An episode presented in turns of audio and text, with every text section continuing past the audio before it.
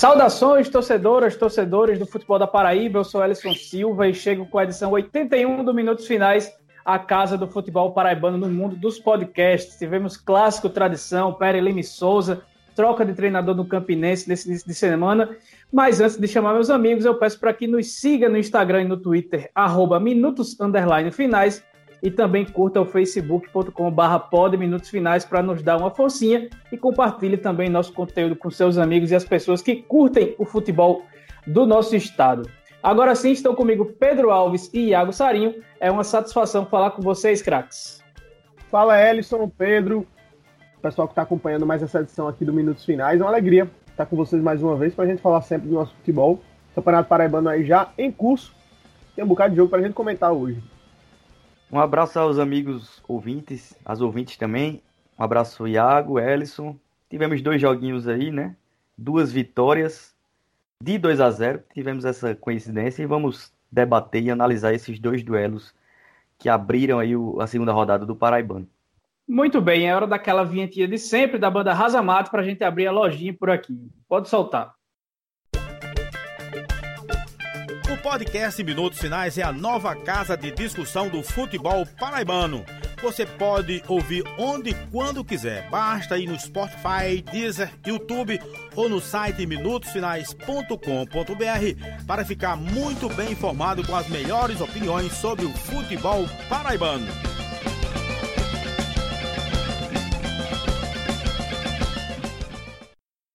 Antes dos assuntos da vez, vamos lembrar você, ouvinte do Minutos Finais, que a gente te dá 15% de desconto em produtos da loja Chic Chic, referência em cultura nordestina. Nossa amiga Priscila prepara tudo com muito amor e carinho, do jeito diferenciado que vai marcar você ou a quem você quer presentear. Entra lá no Instagram, arroba Chique Oficial, vê o que tem disponível, mas não se acanhe não, porque ela personaliza e bota para frente a tua, a tua ideia também. E para ganhar o desconto, basta na hora da compra informar o cupom promocional da semana, que é rolando, que a gente segue com a mesma palavra para que ela dure a semana fechadinha. Então, rolando é a palavra-chave para ganhar 15% de descontos lá na Chique Chique. E aproveitando que vai estar no Instagram, segue também o arroba FutePB para ficar por dentro das novidades do futebol paraibano com o Rafael, quem está sempre em cima do lance, criando conteúdo para interagir com a turma. Agora sim, galera, tivemos troca de treinador do Campinense essa semana a crise lá no, no, Renatão é quase que autossustentável, né? independente do que aconteça ou de quem seja o gestor esportivo. E depois de apenas duas partidas oficiais e a derrota no Lamaçal de Cruz do Espírito Santo, o presidente da Raposa, Felipe Cordeiro, decidiu e convenceu os diretores a demitir Ederson Araújo. Para o lugar do treinador chegou Raniel Ribeiro, de 41 anos, campeão potiguar em 2018, dirigindo o ABC, depois de quase uma década como preparador físico por lá, a função que ele ocupou também no próprio Campinense no fim da década de 2000. Ele já assumiu o comando do time para estrear no fim de semana contra o Nacional de Patos no Amigão. E eu queria que vocês analisassem essa troca, falando da decisão pela saída de, Emerson, de Ederson e também sobre as mudanças que devem ocorrer com relação ao estilo aí dos dois treinadores para essa sequência da Raposa na temporada. É mais uma coisa normal no futebol paraibano, no futebol brasileiro, né? Eu já imaginava que aconteceria isso nesse campeonato paraibano, que é muito curto, né? Só temos aí uma primeira fase de sete rodadas, então o que em alguns momentos a nota de corte seria três jogos, né? Três rodadas. É, eu imaginava que alguém colocaria essa nota de corte no primeiro, no segundo jogo, que, enfim, tecnicamente falando, teoricamente falando, para mim é uma loucura, mas eu já esperava. É, não esperava do Campinense, sinceramente.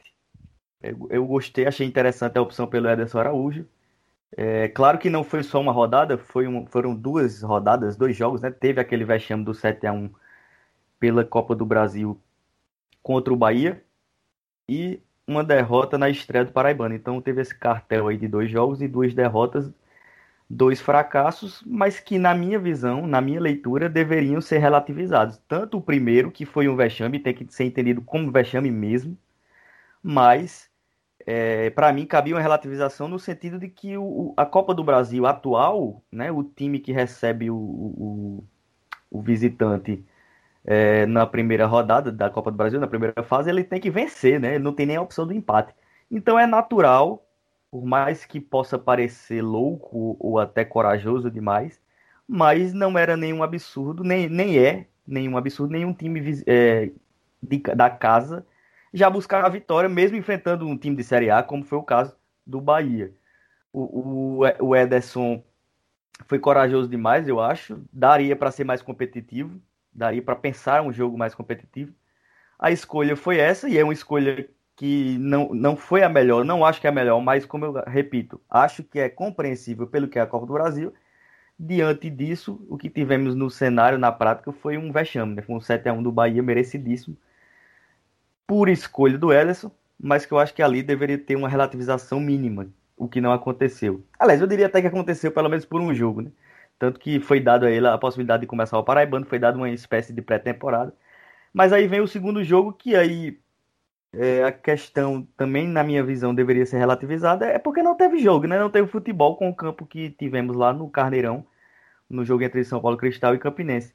E aí o cobrar de qualquer uma das duas equipes naquele cenário do, jo de, do jogo que vimos, eu acho um absurdo. E foi o que foi feito. Foi cobrado do Ederson um resultado, acho que mais o resultado do que a performance, né? Eu me recuso a acreditar que é, dirigentes na Paraíba botam a performance na frente do resultado. Então, pelo resultado que foi cobrado, foi um fracasso mesmo, né? A estreia foi ruim. O São Paulo Cristal venceu o seu jogo é, dentro de casa, fez seu dever. E o Campinense amargou mais uma derrota na temporada e uma derrota na estreia. Uma derrota que, novamente, repito, eu acho que deveria ter uma relativização porque não teve campo, né? Não teve terreno. E aí, enfim, não deu para ter trabalho ali demonstrado, nem dos jogadores, nem do Ederson. Só que aí, somando uma coisa com a outra, a diretoria do Campinense preferiu interromper o trabalho. Para mim, isso é um critério absolutamente comum do futebol, mas sem racionalidade mínima. É apenas a questão de tentar mudar o ânimo e tal. Porque cobrar do Ederson essas duas, esses dois jogos, cobrar como foi cobrado, eu acho muito. E aí acontece algo cultural do nosso futebol. Sai o Ederson e chega um Ranielli, que é até uma opção também que eu acho interessante para o nível de investimento do Campinense. Mas honestamente não acho que vai mudar muita coisa assim, na realidade da Raposa, não. É, que deve até conseguir se classificar, porque muita gente se classifica, né? Eu, então, o Ederson acho que também classificaria. Colocaria o time no mata-mata, seja o mata-mata da semifinal ou no mata-mata anterior. Eu não consigo ver o Campinense lutando para não cair, né? Mas é, lutando ali pela, por um dos mata-mata. Então, eu acho que vai acontecer, aconteceria com o Ederson, vai acontecer com o Raniel. E não vai mudar muita coisa com esse lei que o Campinense tem, não. É, eu, eu partilho de uma opinião similar ao Pedro, só adicionaria que acho que o Campinense se já tinha essa essa vontade de mudar o Ederson, e isso ficou muito latente depois do desastre lá contra o Bahia, é, que realmente foi um vexame muito grande para a história do Campinense. É, acho que talvez aquele tivesse sido o melhor momento para uma troca, né? e não ter esperado esse tempo inteiro, quase uma segunda pré-temporada, começar o estadual para aí sim, depois de um primeiro resultado negativo, você, mais, você efetivar essa troca. Acho que o Campinense pode ter perdido aí o time, de repente, de fazer a mudança, já que sente que era necessário, de fato, que ela ocorresse. É... Então, o amigo Iago concorda com esse tipo de demissão, né? De um jogo e tal. Não, de jeito nenhum. Tá eu só é, é o que você está dizendo aí. Não, não. Você, você, você é ardiloso, né, garoto? Você é um menino ardiloso. Não, mas basicamente o, o, que eu quero dizer é o seguinte: é que eu acho que se vai fazer, que faça pelo menos no timing correto. Por mim, eu não, não faria. Até, acho que a demissão, por exemplo, do, do Marcelo Vilar mesmo, no Botafogo, é, é um, foi algo parecido, né? Enfim, já, já havia um, um, entendimento de que as coisas não estavam acontecendo. No caso do Vilar, a gente tem informação de que a relação com o elenco também não vinha sendo boa. Aí, aí o clube viu que ia ter que mudar e, e fez a mudança no momento anterior ao começo da competição que estava em vista, que era o estadual. Acho que o Campinense poderia, já que tinha esse entendimento de que é, estava na hora de trocar, poderia ter antecipado essa troca para não perder, pra, inclusive para poder dar mais tempo de trabalho para o novo comandante, que já vai ter um jogo é, agora pela segunda rodada do, da competição no próximo domingo. Né? Então, não vai ter tempo, basicamente, para armar a equipe. Vai ter muito pouco de tempo de treino para fazer qualquer tipo de modificação para o jogo, que já é importante contra o Nacional de Patos. Né? Então, acho que nesse sentido, é, é, um segundo erro do Campinense, além, claro, da troca, porque a troca em si já demonstra uma falha no planejamento, enfim. o resultado negativo na Copa do Brasil e tudo mais. E um elenco Mas só para eu entender, você é a favor de que ele seja, tivesse sido mantido mesmo contra o Bahia? Só que entre um tempo e outro seria melhor contra depois do jogo do Bahia, é isso? É, mais ou menos isso. Acho que é por aí. É, na realidade, eu acho que o Ederson é um treinador interessante. Todos nós aqui, por exemplo, elogiamos quando o Campinense fez a contratação, especialmente pelo momento que o clube vive. Isso a gente não pode esquecer, né? A própria diretoria do Campinense hoje é, é, um, é um conjunto de torcedores que assumiram o clube depois de anos aí de, de uma série de problemas. Enfim, uma dívida enorme que o Campinense tem, um orçamento extremamente curto. É o, em comparação ao Botafogo 13, é o time que tem um orçamento mais baixo dos três grandes. Né? Então, é, a gente já sabia que o Campinense teria dificuldades. E aí a aposta no Ederson, em tese, não, é, não, não foi uma escolha ruim. Acho que o jogo contra o Bahia, como você falou, precisa ser relativizado. Acho que o, o resultado em si é absurdo, né? não a derrota. A derrota é, é, era natural, porque era contra o Bahia, e a necessidade do clube atacar aumentava a chance de perder, inclusive, né? como você bem explicou.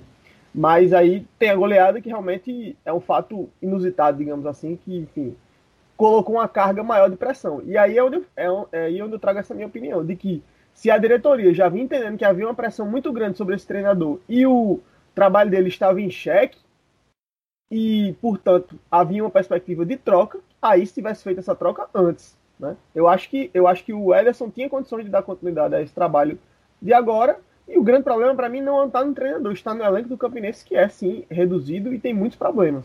Né? Mas é, ressalto que, se era para trocar, que tivesse feito essa troca antes. Portanto, acho que o Campinense comete dois erros, para tentar ficar mais claro. O primeiro erro, ao trocar o treinador na primeira rodada da competição, e o segundo erro, a, a demorar tanto para fazer essa troca, porque se ela já era iminente, que tivesse, que se tivesse sido feita antes. Acho que deu para entender, né?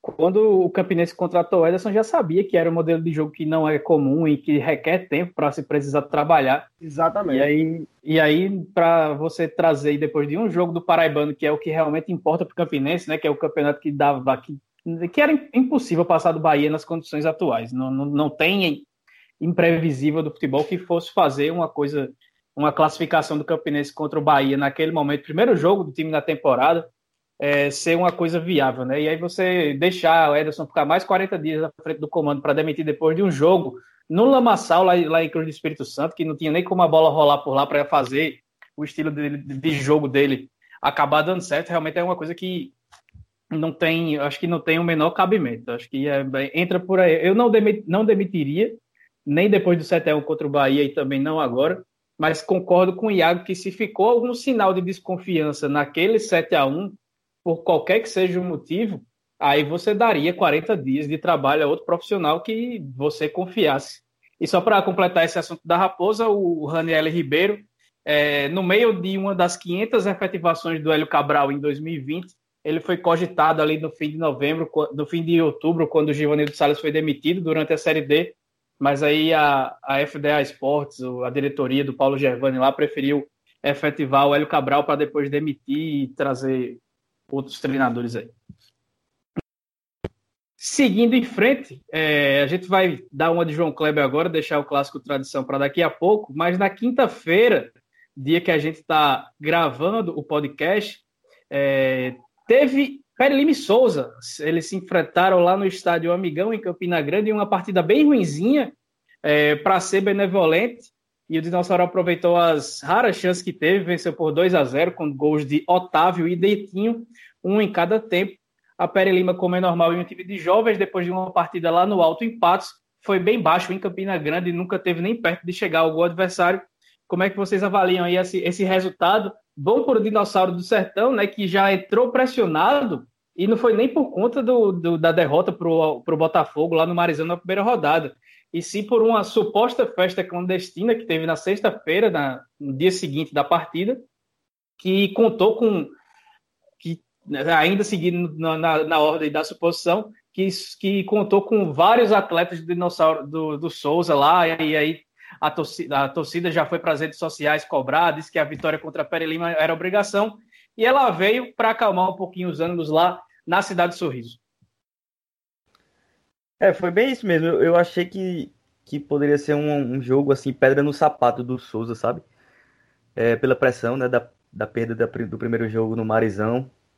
É um time feito de meninos, o portanto, um time de mais intensidade do que alguns outros até.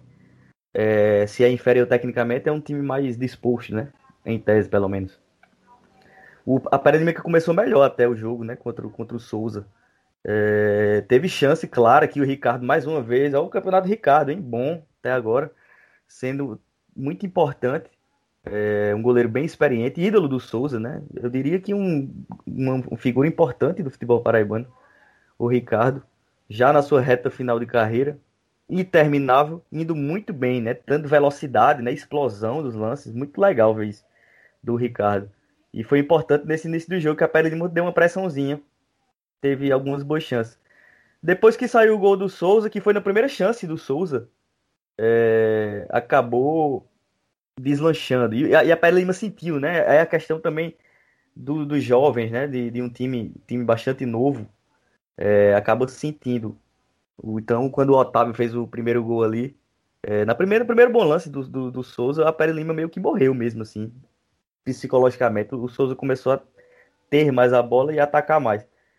E aí foi isso que, que aconteceu, né? Uma vitória importante para o Souza. Como eu falei, poderia ser um, um, joguinho que daria trabalho ao Souza. Até deu, de certo modo, não dá para jogar, não dá para dizer que o Souza foi foi tão fácil como o 13, o Botafogo foi contra o 13, por exemplo.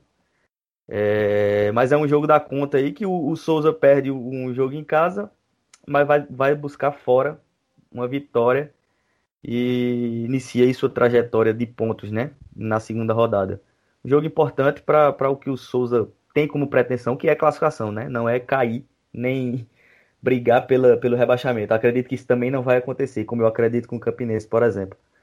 É, então o Souza vai brigar por uma vaga ou no mata-mata das terças de final, né?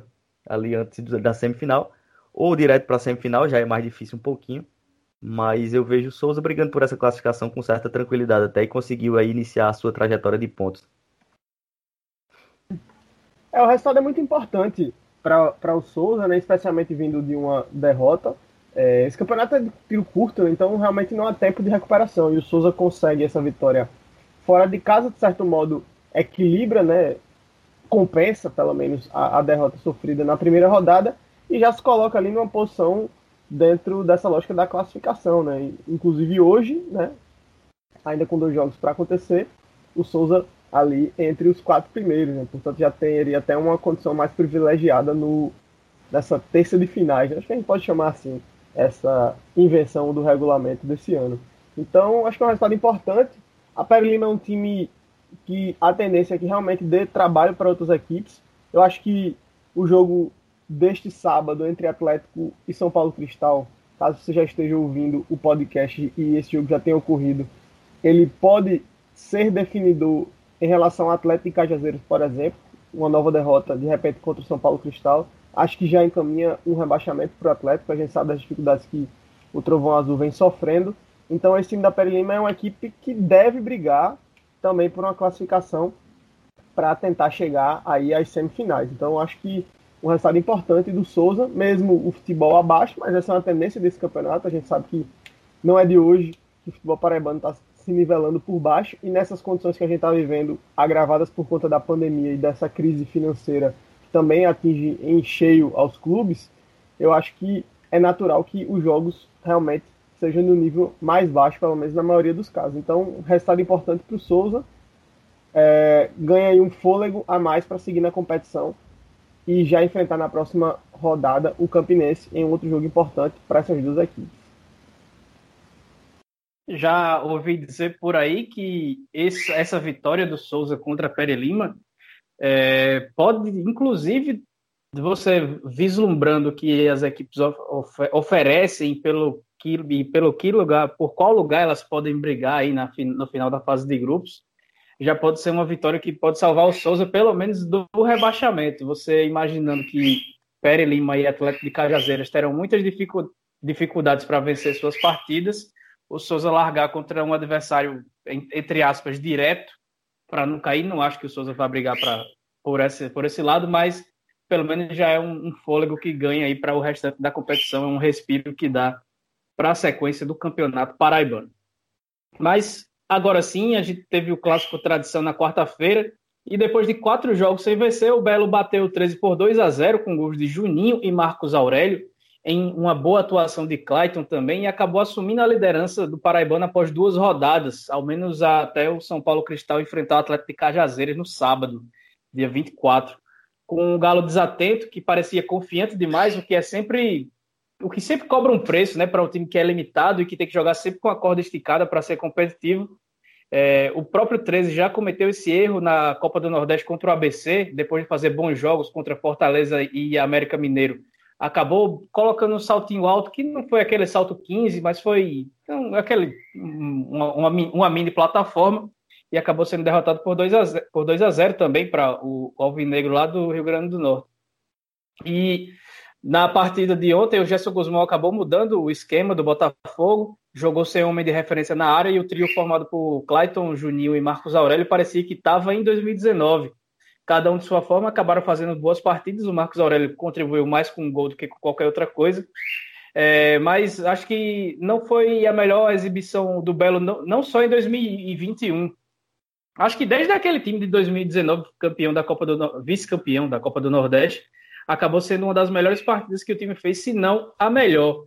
É, o Belo acabou vencendo e convencendo o Galo, que era é, apontado até poucos, poucos dias atrás como favorito por nós, inclusive, ao título paraibano. Como é que vocês avaliam essa vitória do Botafogo e a importância dela no processo de reconstrução do time do Belo, dirigido por Gerson Guzmão aí nessa temporada? Olha, Ellison, eu acho que o 13, mesmo com a derrota, só para iniciar pelo, pelo final, digamos assim, o 3, mesmo com a derrota, ainda é um dos favoritos ao Campeonato Paraibano. Né? Eu acho que é, tem semifinal, tem final. Acho que o 13 vai chegar nessas fases aí, muito provavelmente. Mas realmente, a vitória do Botafogo ontem é, foi uma vitória importante sobre vários aspectos. Primeiro, o time jogou numa formação que não estava acostumado, né? então houve a necessidade de uma mudança na estrutura tática do time, promovida pelo Gerson Guzmão pela falta né, dos, dos atacantes. Então só tinha o Ramon Tanque, e o Ramon Tanque realmente é um atleta que não se mostrou ainda capaz de, de ser titular desse time. Então, o primeiro ponto é essa mudança que o Gerson faz e que mostra ser viável, pelo menos contra um adversário como o 13, que veio, especialmente no primeiro tempo, ali bem montadinho na defesa, né, marcando é, com um bloco médio, duas linhas bem definidas e conseguiu ali até, até, até a abertura do placar, pelo menos, fazer uma marcação que, que vinha surtindo efeitos. Né? Mas o Botafogo, com um time mais leve, mais técnico, teve muita tranquilidade para construir esse jogo, né? para armar, para rodar a bola. E esse eu acho que foi o grande mérito do esquema montado pelo Gerson, porque possibilitou realmente um time com mais qualidade mesmo no pé, com a bola rolando. Acho que ressalta também a, a boa exibição do Elton Felipe, do Lucas Gabriel no primeiro tempo pelo lado esquerdo deram muito trabalho para a defensiva do 13, tanto que o Birungueta e o Júlio Ferrari foram amarelados logo no começo da partida, né? O Júlio até foi substituído depois. O Birungueta acabou fazendo a lateral e tudo mais. Então acho que foi uma exibição realmente muito positiva do Botafogo. Concordo com você. Acho que fazia muito tempo que o Botafogo não jogava bem. É, não é ainda para o torcedor se empolgar, é claro, mas é uma vitória a se comemorar, porque ela aponta caminhos importantes para a equipe, especialmente nesse cenário de um clube com limitações financeiras, com um elenco mais reduzido do que é, o que se tinha em temporadas anteriores, e que tem uma galera no, departamento médico. Né? São sete jogadores no DM do Botafogo. É, Fred, o Esquerdinha, que já voltou com trabalho com bola, né? o Bruno Gonçalves, que só volta ano que vem. Também tem é, o mais uma vez né, o Rafael Oliveira, é, e dessa vez também o Sávio, além do próprio Rogério e do Thiago Santos, né, que ficaram de fora desse jogo aí é, segundo informação de assessoria, para melhoramento do condicionamento físico. Né? Então, mesmo com todos esses jogadores de fora, o Gerson Guzmão montou um time que foi muito superior ao adversário. O Botafogo dominou o jogo ao longo dos 90 minutos. 13 teve talvez uma ou duas oportunidades, mas nada realmente muito, muito é, contundente. E o Botafogo venceu por 2 a 0 e poderia, inclusive, ter feito mais gols. Né? O Clayton mesmo perdeu um gol embaixo, embaixo da trave é, teve um lance muito bonito dele no primeiro tempo, que a bola foi no travessão. E em outras jogadas o Botafogo tivesse tido um pouco mais de preciosismo. E aí faltou, nesses momentos, talvez, os, a figura do centroavante, mas para realmente empurrar a bola para dentro, dentro do gol. Mas o time, de um modo geral, é, foi bem superior ao 13. É, uma exibição realmente de para colocar o Botafogo como favorito principal, acho que agora, da competição. Mas falta muito ainda para se jogar. É preciso ver se essa não foi uma partida realmente isolada, se o rendimento desses atletas de fato vão continuar evoluindo. Destaque, claro, para o retorno do Clayton, acho que é a melhor partida dele, e junto com ele sobe todo o Botafogo. Marcos Aurélio, como você falou, fez o gol, mas não foi esse destaque todo na partida, até porque outros atletas estiveram mais presentes. Então, é, acho que até um ponto positivo o Marcos Aurélio ter tido menos a bola, ter tido que, que conduzir menos o jogo. Então, outros jogadores surgiram para criar jogadas. O Juninho ficou muita vontade, né, depois de ter pego o banco aí, ter ficado de fora por conta da lesão no nariz e ter ficado como opção no jogo contra o Souza, entrou, entrou depois, mas não foi titular. Então, acho que esses jogadores foram bem. E o Botafogo tem muitos pontos positivos a retirar aí dessa partida contra o 13, além, é claro, da zoação, da tiração de onda do torcedor, que está desde é, o jogo da quarta-feira perturbando muito o rival, e isso, claro, faz parte, desde que seja feito de maneira sadia. Bom, só de falar do 13, né, já que falou do Botafogo, é... sobre a partida, eu não lembro uma partida boa do Botafogo desse nível no ano passado, realmente, tava tentando puxar na, na memória, não consegui lembrar. Sobre esse ano, eu acho que o Botafogo já teve uma boa partida, né? Que foi contra o Bahia, que para mim é, tinha sido a melhor partida de um paraibano na temporada. É, eu acho que o Botafogo foi bem contra o Bahia. É, tem, tem a questão também do adversário, né? Dá um valor interessante a essa performance do Botafogo contra o Bahia. Mas eu ainda acho que realmente contra o 13 o Botafogo, pelo menos em termos ofensivos, foi melhor, né? E no, e no entendimento de jogo, ele foi realmente mais superior contra o 13 do que foi contra o Bahia. Embora eu acho que tenha sido superior ao Bahia também. É, então esse jogo é, é, é fica, para mim, eu concordo com o Ellison, que fica como o melhor da temporada por enquanto. Mas para falar do 13 também, é uma partida para esquecer do 13, né? O 13 vinha de uma vitória sobre o Atlético Cajazeiras, que cumpriu bem sua, seu dever, né? Venceu de 4 a 0 é, poderia não ter vencido 4 a 0 e ter feito só um dever magrinho ali de casa, já estaria na conta, mas ele foi mais competente e, goleou, jogando bem, teve, tendo volume também, é, fazendo boas jogadas contra um, um, Atlético bem frágil, que aí para mim depõe muito mais sobre o Atlético aquele resultado do que sobre o 13. É, mas jogando contra o Botafogo, nada funcionou, né? Concordo com o Iago que em algum tempinho ali o, o, o 13 conseguiu se defender bem, mas também vejo que foi quando o Botafogo não, não acertou muitos passes e tal. Quando acelerou um pouco melhor, envolveu o 13 em todos os momentos do jogo, desde o, do, da metade do primeiro tempo até o segundo tempo inteiro, que, claro, o 13 teve que sair mais para o jogo e aí deu, cedeu um espaço. Já já eu chego nesse momento. Mas assim, é, o time, para mim, também não tem um sistema defensivo que funcionou. Funcionou pouco tempo do jogo, e se funciona pouco tempo do jogo, para mim não funciona. É, ofensivamente foi uma apatia total, muitos erros de passe. No primeiro tempo não, foi, não só foi é, erro de passe, foi falta de ímpeto mesmo, né? O, o 13 quis realmente marcar mais do que jogar. Teve a bola em alguns momentos, mas rodava sem tanta velocidade. Teve uma chance, né? No primeiro tempo, uma chance é, apenas na primeira etapa, que quase era gol, inclusive, depois do, do, do Clayton fazer aquela jogadaça e botar a bola no travessão, o João Leonardo quase aproveita bem o cruzamento e abre o placar. É, mas não aconteceu. E durante o jogo a gente não viu o Cleiton Domingues, não viu os, os, atacantes, e aí já é uma coisa que a gente, pelo menos nos minutos finais, tem analisado, né? O, o ataque do 13 é, se resume cada vez mais ao João Leonardo, que, olha, realmente está me convencendo o João Leonardo. Mesmo nesse jogo ruim do 13, quando a bola chegou, ele quase marca um gol e depois deu um gol para o Sony Anderson que bizonhamente isolou, né? Não poderia perder um gol daquele no clássico. É um cara que realmente recebe, retém bola, dá dinâmica, faz pivô, ganha na massa, ganhou da, do zagueiro dos poucos erros, erros não, acho que foi virtude do João Leonardo, das poucas vezes que a, a, a ofensiva do 13 venceu da defesa do, do Botafogo foi justamente com o João Leonardo na massa, recebeu a bola, conseguiu tocar para o Sony Anderson. Enfim, mas voltando ao, aos jogadores de lado de campo, a gente não vê é, mais qualidade, tanta qualidade nesses jogadores. Né? O Jairinho começou bem a temporada, mas foi só um fogo de palha, na minha visão mesmo. Não dá para esperar tanto do Jairinho. É, e é isso. O Birungueta também não jogou bem, né? Para mim, é o jogador que tem ido melhor naquele meio campo, mas não jogou bem. É, isso, isso mata a equipe do 13, né? Se o Birugueta não joga bem, se o Cleiton Domingos fica sumido, como normalmente vem acontecendo. Sem o Emerson, que não jogou, e aí, como eu falei lá no, no blog do Jornal da Paraíba Entre Linhas, né? É um, ele fez falta, fez sim, mas a gente não tá falando de um Marcelinho Paraíba, né? Um grande Marcelinho Paraíba que faz uma falta danada quando tava jogando muita bola. A gente tá falando de um Emerson bem esforçado e tal, que é bom. Mas não era uma ausência, assim, para ser tão sentida se o time do 13 fosse um pouco mais encaixado e um pouco mais valoroso em qualidades individuais e, e de equipe, né?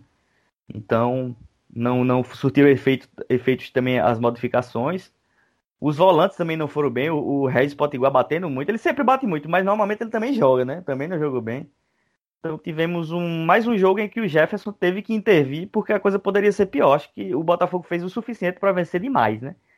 Mas não foi tão competente. Também contou com a boa partida, mais uma, do Jefferson, goleiro Jefferson.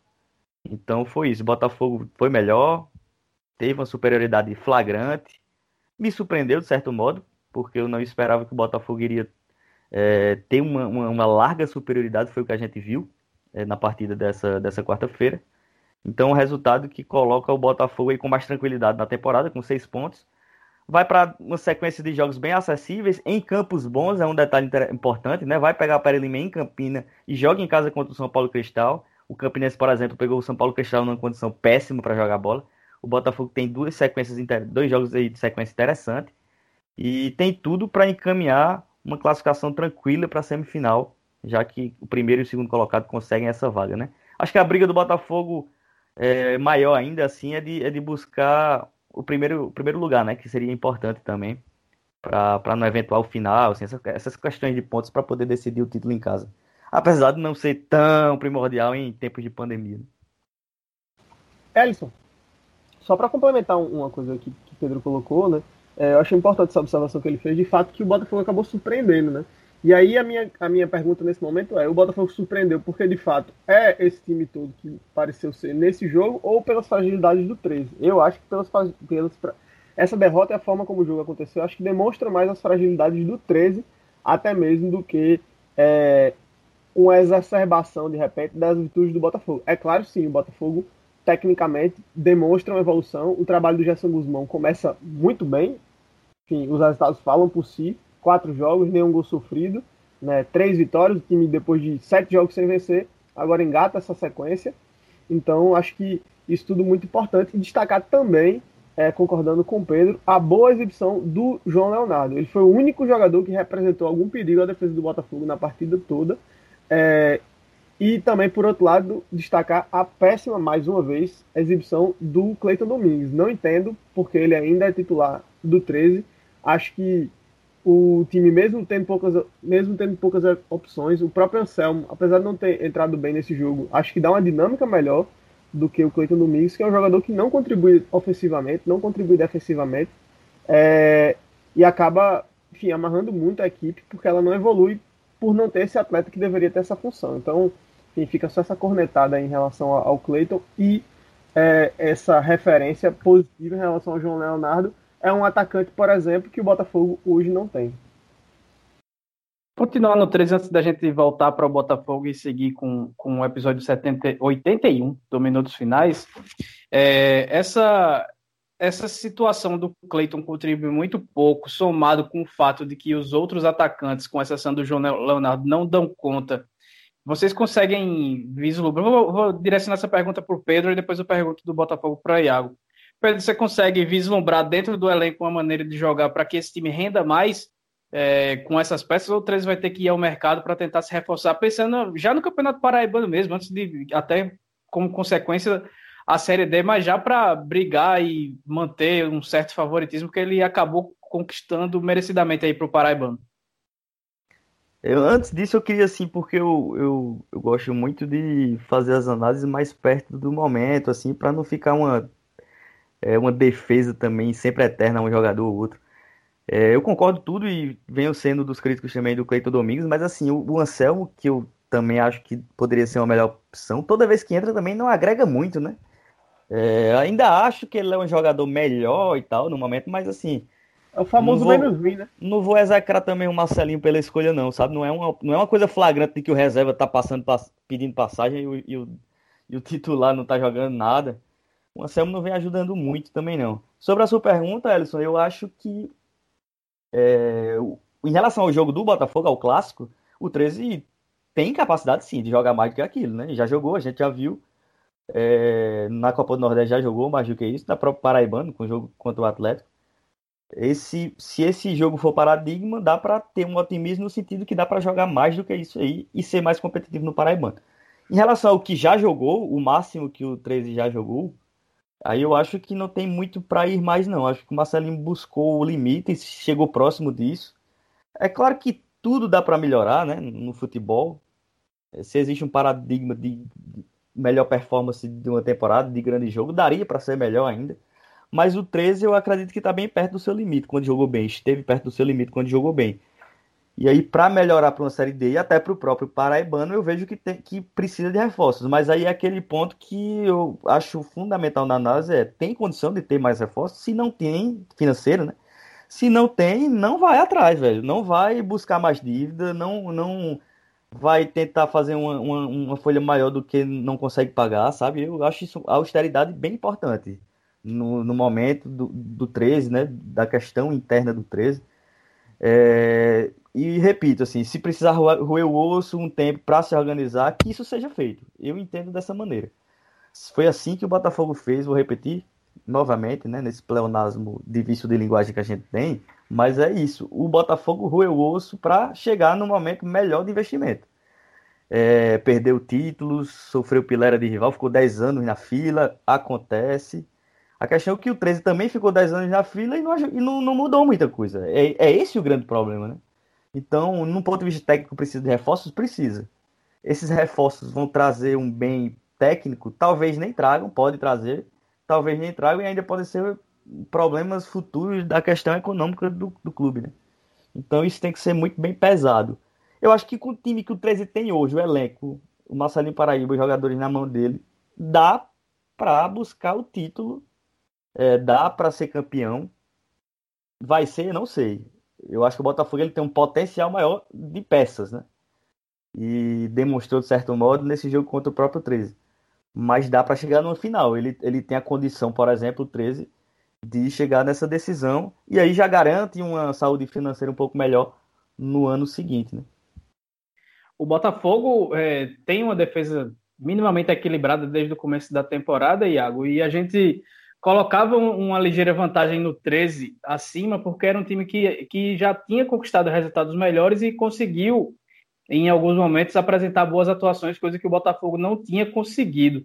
E acho que a vantagem que o Botafogo tinha na teoria, ela passa a ser na prática depois que os jogadores de mais potencial, como o Clayton, acabam rendendo mais.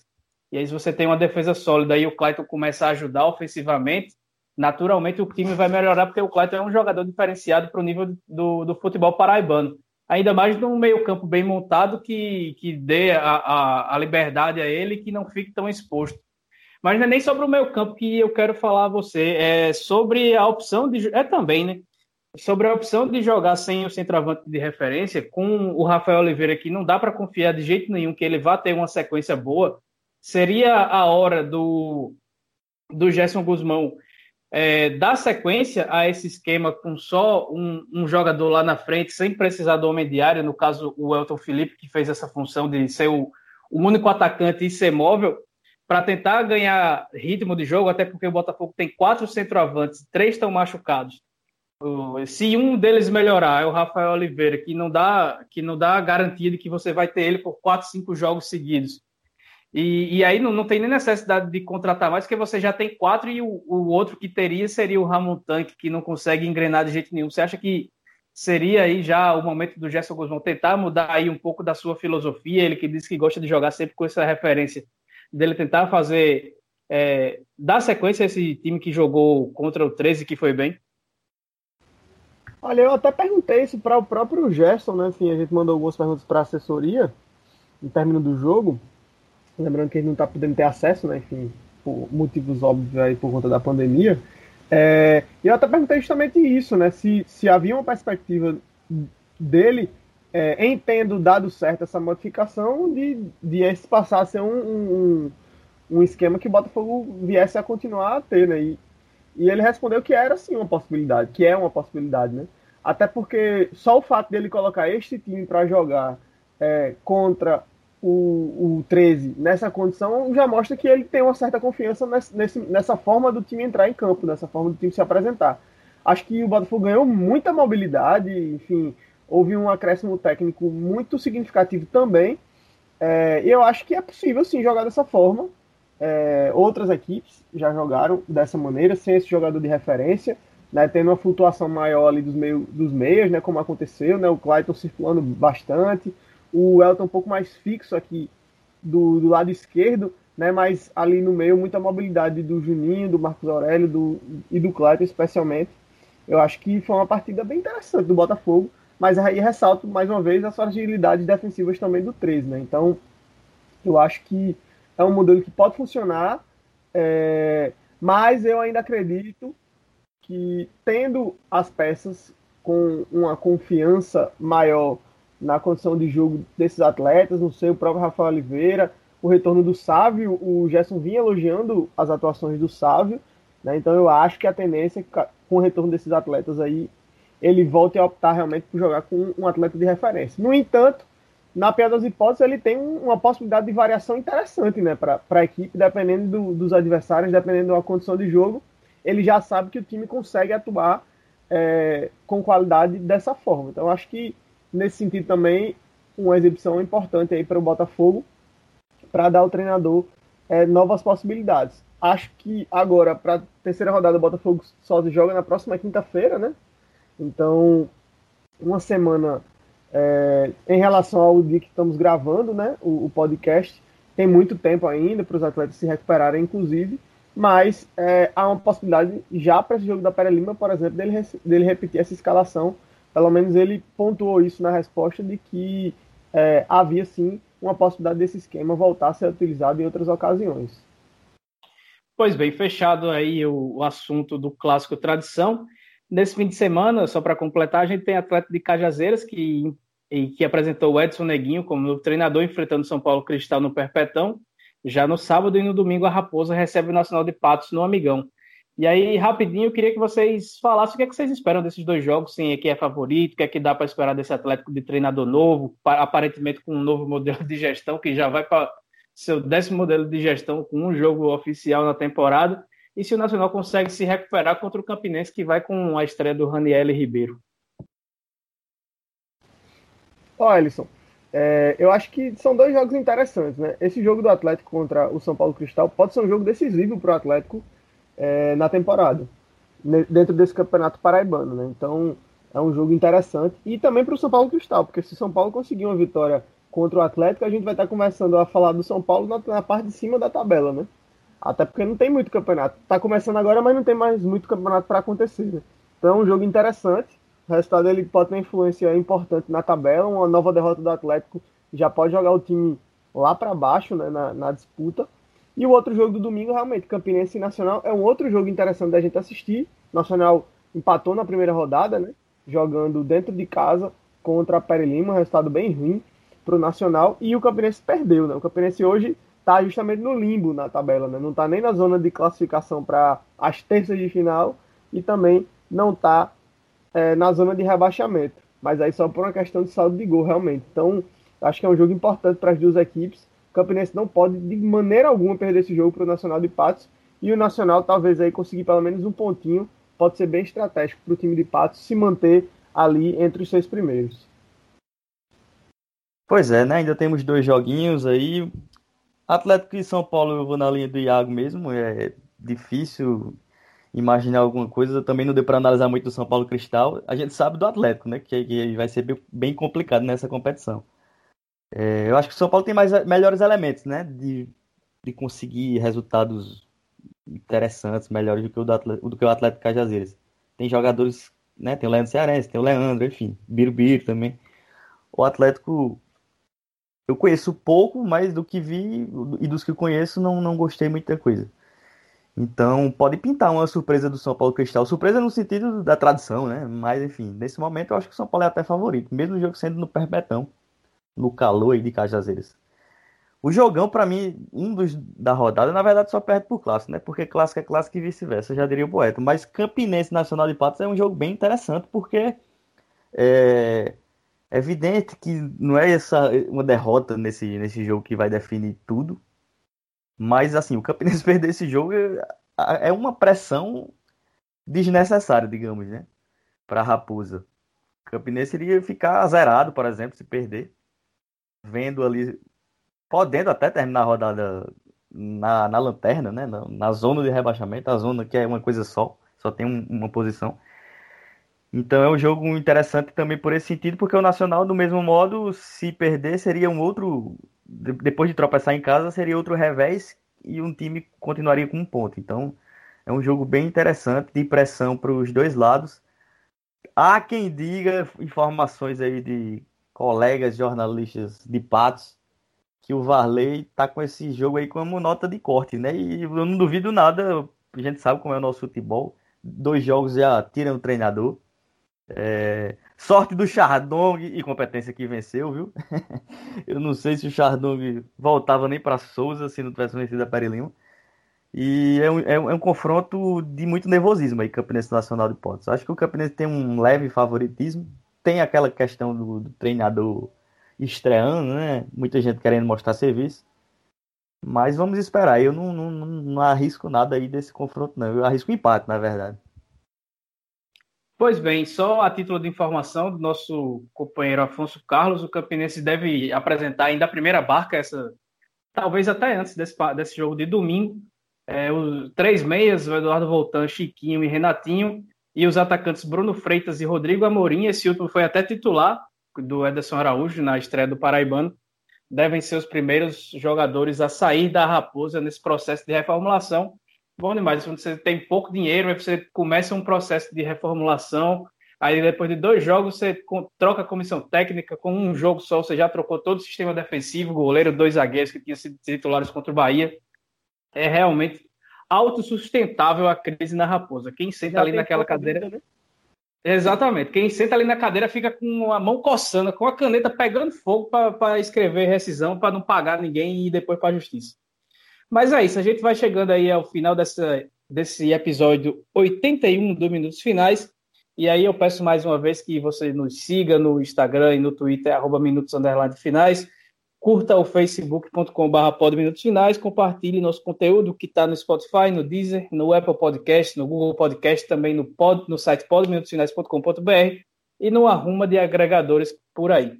Então, para todo mundo que chegou aqui, um abraço e até a próxima.